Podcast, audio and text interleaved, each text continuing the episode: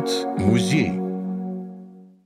Кирово-Чепецкий городской музей является обладателем наиболее полного собрания картин художника Владимира Борисовича Лихачева. Наряду с фотоработами такого признанного мастера, как фотохудожник Алексей Михайлович Перевозчиков, эти работы представляют собой золотой фонд нашего музея. Надо сказать, что у этих людей было много общего. Оба они происходили из села Ущепца. Творчество обоих мастеров было связано а, с нашей малой родиной. Ну и даже начинал Алексей Михайлович тоже как художник изначально. И, в общем-то, чем они еще интересны? Помимо основного своего творчества, эти люди были очень многогранны и поэтому выступали в разных ипостасях. Например, Алексей Михайлович Перевозчиков – воспринимается по его воспоминаниям, по, по воспоминаниям людей, знавших его, как такой философ очень интересный, э, богатый размышлениями о творчестве, о человеке, о смысле жизни. Все это было присуще и Владимиру Борисовичу. Мы будем называть проще Владимиру Лихачеву.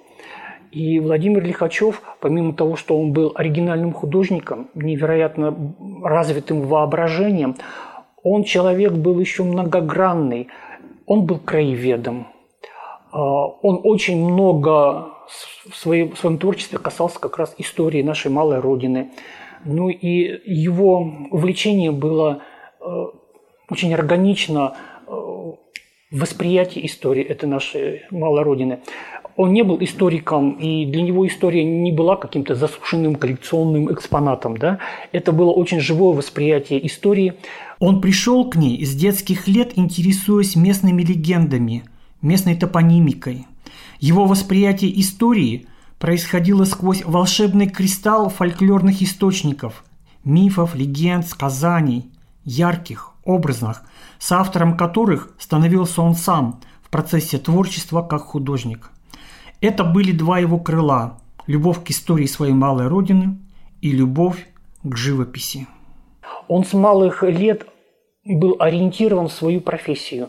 То есть он изначально с детства э, всеми воспринимался как будущий художник. И его отец видел в нем будущего художника, освобождал каких-то домашних работ или еще чего-нибудь, да, потому что он видел, что этот человек увлечен рисованием. И вот всю свою жизнь он как раз реализовывался как художник. То есть можно позавидовать этому. Такой, он был очень целеустремленный и очень хорошо знал свою жизненную стезю. И интересно еще и то, что он очень рано был ориентирован в смыслах своего творчества, а, в том, что он пишет, для чего он пишет. То есть темы его а, живописи, они были изначально так, очень органичны ему.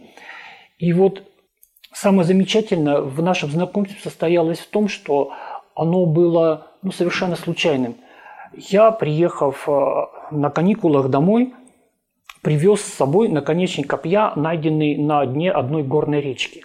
Показал своему однокласснику. Этот одноклассник был не удивлен, сказал, что есть у нас в городе человек, у которого подобных вещей просто навалом. Ну и в конце концов ознакомил меня с этим человеком. И надо сказать, что существующий у нас музей отдел археологии, он изначально состоялся в кладовке двухкомнатной квартиры э, на э, улице Лермонтова. Мы пришли в гости, я увидел там впервые Владимира Лихачева, и вот сейчас передо мной сидит его дочь, и я имею счастье смотреть в глаза этого человека, потому что первое, что вот как раз бросается в его облике, это огромные глаза. А, передо мной сидит ее дочь, и смотрит на меня глазами своего отца. И знаешь, Лена, а, недавно я еще раз перечитал воспоминания о твоем отце, и одна из его бывших учениц призналась, что он у них был педагогом молодым, и весь класс был влюблен в эти глаза. Но глаза – это зеркало души. Они были покорены этим человеком, этими огромными, сияющими голубыми глазами, зеркалом его души покорены его добротой, тактичностью, его сердечностью, его любовью к своему делу, его отношением к своим ученикам, которых он так трогательно пестовал. Вот, и как раз мне очень приятно то, что вот у нас а, так мистически сложилось. Мы готовили эту тему, раздался звонок, в общем-то, и а, Лена приехала с двумя своими сыновьями, которые очень похожи на своего деда. И вот у нас такой счастливый случай. И я имею возможность э, рассказывать внукам и детям о своем впечатлении об этом человеке. Он, конечно, сразу покорил своей увлеченностью.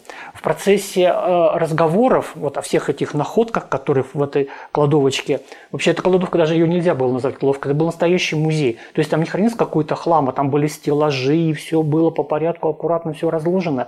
Вот. И в процессе разговора об этих археологических находках, э, об этих старинках, как он их называл, вот, он начал показывать, где их находил. И тут впервые передо мной предстала картинная галерея. То есть он выкладывал картины, этюды, наброски. И вот я тогда впервые увидел эти картины, а он-то их показывал с демонстрацией как раз этих мест находа. И начался разговор о древних городищах, там, о могильниках, о языческих капищах. И я поражался, откуда вообще все бралось это. Ну а потом я Далее с ним общаясь, понял, что я имею дело с художником, что у него невероятно развито воображение, невероятно развита интуиция. И вот благодаря этому вот он как раз э, видел вот все то, что нас окружает, в несколько ином свете. То есть, бродя по окрестностям города вот с этим включенным мощным воображением, вот этой интуицией да, художественной, он видел не то, что видим мы. Мы смотрим, а он видел. Он видел как раз вот в каких-то складках местности, во врагах он видел рвы, в каких-то там курганах он видел могильники, древние капища. Это могло не соответствовать истории. Да какая разница? Вот как раз он мог включаться вот как раз благодаря своему воображению вот в то условное, э, рисуемое ему э, древнее прошлое. Все это было густо сдобрено как раз а, всем им начитанный. Он был эрудированный человек, очень хорошо знал мифологию и славянскую, и финно-угорскую, и вот топонимику местную. И для него рождались такие очень интересные художественные образы. Но об художественных образах мы поговорим позднее, а вот сейчас поговорим все-таки об археологии. И вот здесь произошла еще одна мистическая вещь, хотя я враг мистики, но вот как раз тут невозможно от этого каким-то образом откреститься. Он ходил по окрестностям якобы вот этих древних капищ, этих древних могильников, там городищ каких-то, и собирал, подобно как люди собирают грибы или ягоды, вот эти самые старинки – то есть он не был черным копателем, он не врывался с лопатой в археологические памятники, не разрушал их. Да? Для него это какое-то было совершенно естественное состояние. Вот мы утром просыпаемся, а давайте-ка сходим на опушку леса, вот разомнемся, да, может грибочков найдем, да. А у Владимира Лихачева была вполне нормальная вещь. А вот давайте-ка, дети, собирайтесь, не хочу сказать шнурки, как он обращался, да? Вот. А вот давайте-ка, пойдемте-ка старинки пособираем. И вел свою команду как на какой-нибудь склон оврага или еще берега какого-то. И вот, пожалуйста, собирают они там действительно археологические находки. Я бы, я бы не говорил об этом, если бы не был этому свидетелем. Однажды он повел меня а, в Боево, там куда-то луга, и вот начал, рассказывал, вот здесь мы нашли это, здесь это. Я шел за ним, слушал, он раз останавливается, а вот смотри-ка и показывает пальцем. Ну трава, что можно увидеть в траве? А вот он почувствовал и увидел. Представляете, там из земли торчал просто-напросто зелененький-зелененький стебелечек. Я бы прошел миллион раз, не заметил. То это просто была медная проволочка, позеленевшая от времени, ну, от окислов, да. Он ее чуть-чуть раскапывает, и мы в конце концов видим перед нами бронзовый браслет. И сейчас этот браслет как раз у нас в археологической э, экспозиции на пенопластовой руке там нашей красавицы красуется. То есть вот на моих глазах произошло это чудо. После этого я стал ходить за ними и носом в землю рыть, в общем-то, да. Но со мной этих чудес не происходило. Я, в общем, тут как раз в этом отношении э, Лихачева с древностями оказался не фартовый человек, в общем, чужак. А для него это было естественное состояние души. То есть он ходил, вот, как будто бы вот, медитировал в какой-то транс, да, и человек ходил вот по этим нашим всем э, пригоркам и находил вот эти самые старинки. Было у него и излюбленное место. Это рядом с Каринским мостом. Я, в общем, раскрываю секреты, потому что там никто ничего не найдет, потому что это место изменилось. Там вырос настолько густой ивняк, что там просто бесполезно что-либо делать. А тогда этих кустов не было. Зато высоко над берегом были кооперативные ямы строились, да, и там выбрасывалось много, очень много земли или еще чего-нибудь. Ну, в общем, проходили дожди. И каждый раз после дождей, после половодья он приходил под этот крутой берег и собирал вот эти старинки. То есть для него это было как, ну что ли, как почта, как посылка из древности какой-то. И результат вот этих хождений у нас как раз находится тоже вот у нас а, в экспозиции представлен. Видимо, там существовал древний могильник, он был разрушаем постепенно, да, но вот ему не хватало такой, что ли, прийти вот с лопатой там все пораскапывать, нет. Он просто приходил и после каждого дождя вот смывалось какой-то слой земли, и вот эти как раз э, старинки приходили ему в руки. То есть это все было настолько интересно и необыкновенно, что просто диву можно было даваться охват его вот этих экспедиций, скажем так, был необычайно широк. То есть все окрестности города были с ним им исхожены, и везде его чутье вело так безошибочно к тому месту, где он просто с дневной поверхности земли, ничего не раскапывая, подбирал вот эти все э, так называемые старинки. А их было огромное количество. Это, можно сказать, начиная с неолита, то есть э, в районе моста между Утробино и э, Векшино он э, нашел обломок то ли копья, то ли ножа кремневого, и кончая, в общем, позднесредневековым там, чугунными какими-то чайниками или еще чем-то такими рукомойниками. Ну, надо сказать, что сам он воспринимал их тоже, вот эти археологические находки, ну, очень интересным образом.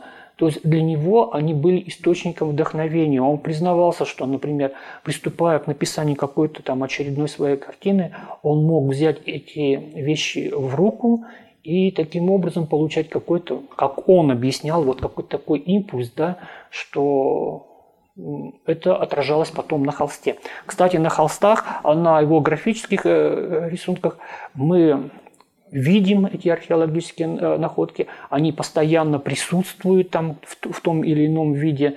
И то есть вот эти археологические находки, они живут в его живописи, в его графике. Причем он не был жадным человеком, он понимая, что все это, э, это наше общее достояние, он передал все эти археологические находки в музей, и они являются украшением, стержнем нашей археологической экспозиции – вот такой это человек был. И надо сказать, что вот он же лишал себя многого, то есть отдавая эти вещи, он давал как раз вот тот магический кристалл, который вот брал в руки для того, чтобы создавать свои волшебные картины, но он и, в общем-то, поступок такой вот сделал ну, ради города. Хотя, конечно, в ущерб ему творчеству это никак не сказалось. Сейчас очень сложно порой рассказывать вот новому поколению о том, как этот художник относился к истории, например, нашей малой Родины. Да? А, слишком в его изложении она была сказочна, мифологична очень. Но надо понимать, что перед нами был не археолог, перед нами был художник настоящий. И вот, тем не менее, все вот то, что он сделал, вот эти археологические находки, как он обогатил музей, это, конечно, э, очень серьезный вклад в изучении истории нашей Родины. Кстати, когда я рассказывал о его потрясающей интуиции профессиональным археологам, о том, как он добывает эти археологические находки, археологи не были удивлены. Людмила Александровна Сенникова, в те годы заведующая отделом археологии областного краеведческого музея, рассказывала, что в их деле интуиция действительно играет порой очень важную роль. Кстати, был случай, когда известный археолог Окладников во сне увидел место будущей находки на раскопе и то, что будет там обнаружено. И так и случилось. Если, например, снова, к примеру, Лихачева снова возвращаться, ведь человек буквально жил этим.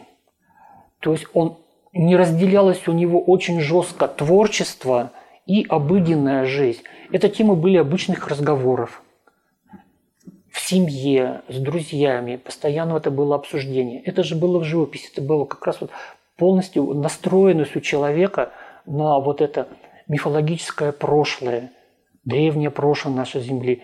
И вот, вот это обостренное чувство вот каким-то образом его вело э, по неоднократно исхоженным всем этим местам, которых он видел э, археологически, вот эти объекты, объекты нашего прошлого. Сейчас можно, конечно, этому удивляться, строить какого-то разного рода предположения, откуда что это бралось, но по факту-то это так, по факту это все действительно было найдено, и по факту это все а, передано. Ну и то, что эти предметы служили источником, импульсом в его творчестве и присутствуют в его работах, это все факты. И вот здесь можно строить какие угодно гипотезы. Ну а я хотел бы обратиться к его дочери. Каким образом все это происходило? Ведь для вас, в отличие от меня, это была самая обыденная реальность. Как вы ходили с ним на охоту за археологическими находками, за старинками? Да, встали мы утром, папа говорит о том, что э, все, дождь прошел, например, да, давайте, ребята, собирайтесь. Ну, все же у нас, говорю, что шнурки, шнурки собирайтесь быстрее, надо э, собирать старинки. В общем, мы идем а, под мост как раз. Действительно, ну не знаю, мне вот больше как-то на бусинки везло и на женские украшения больше. Вот.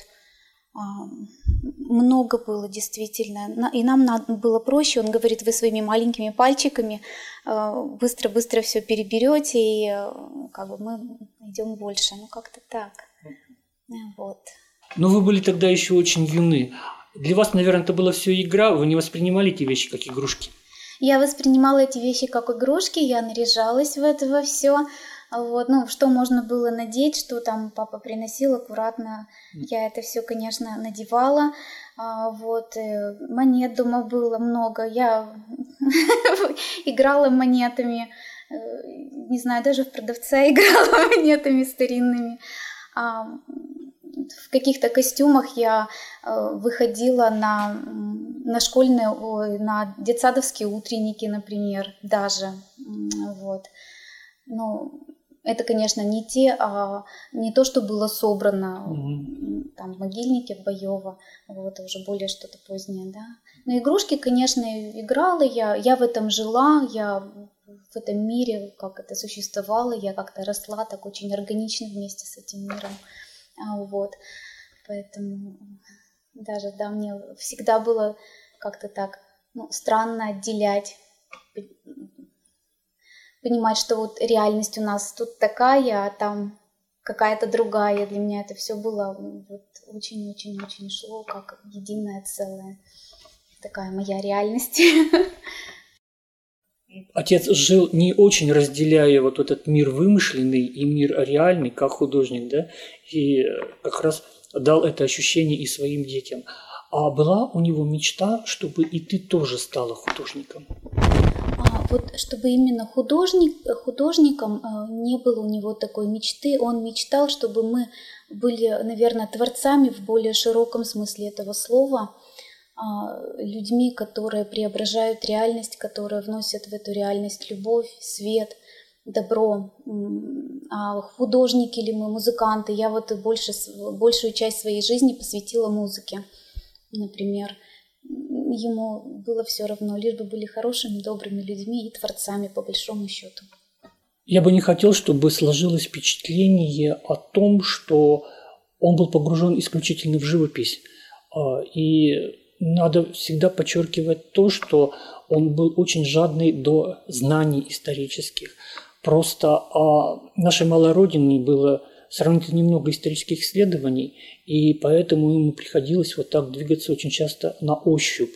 Ну а вообще это был человек невероятно эрудированный, постоянно можно было увидеть с какой-то книгой.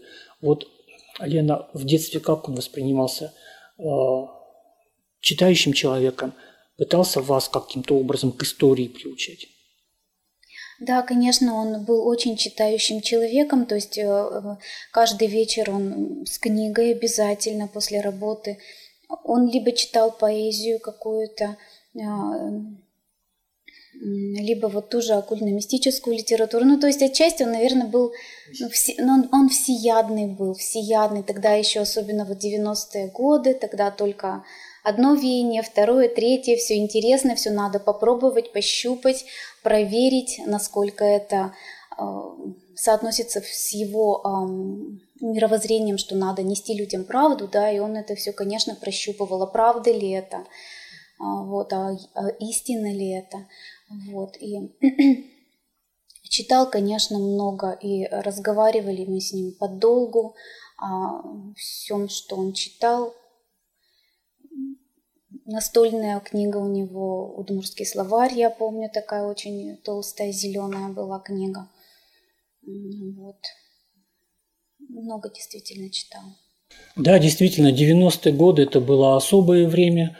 Тогда просто был какой-то шабаш вот этих а, мистиков, экстрасенсов, еще чего-нибудь, да. И для Владимира Лихачева было такое характерное стремление разобраться во всем этом. Это человек был, который был остро ориентирован на поиск духовности.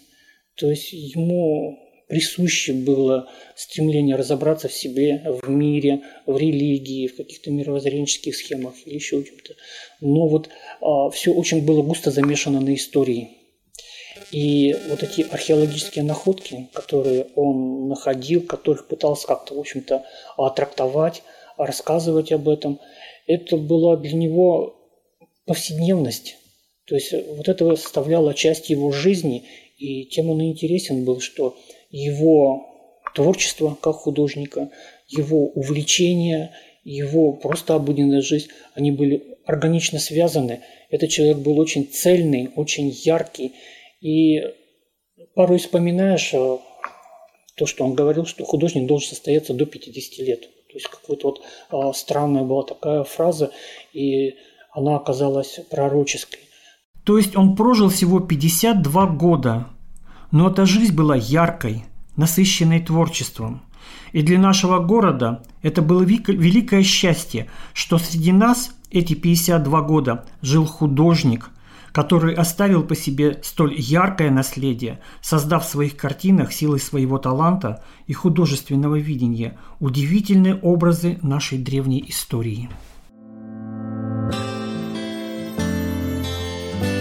Материалы подготовлены в рамках реализации проекта победителя конкурса «Общее дело» благотворительной программы «Эффективная филантропия» благотворительного фонда Владимира Потанина 2021 год. Thank you.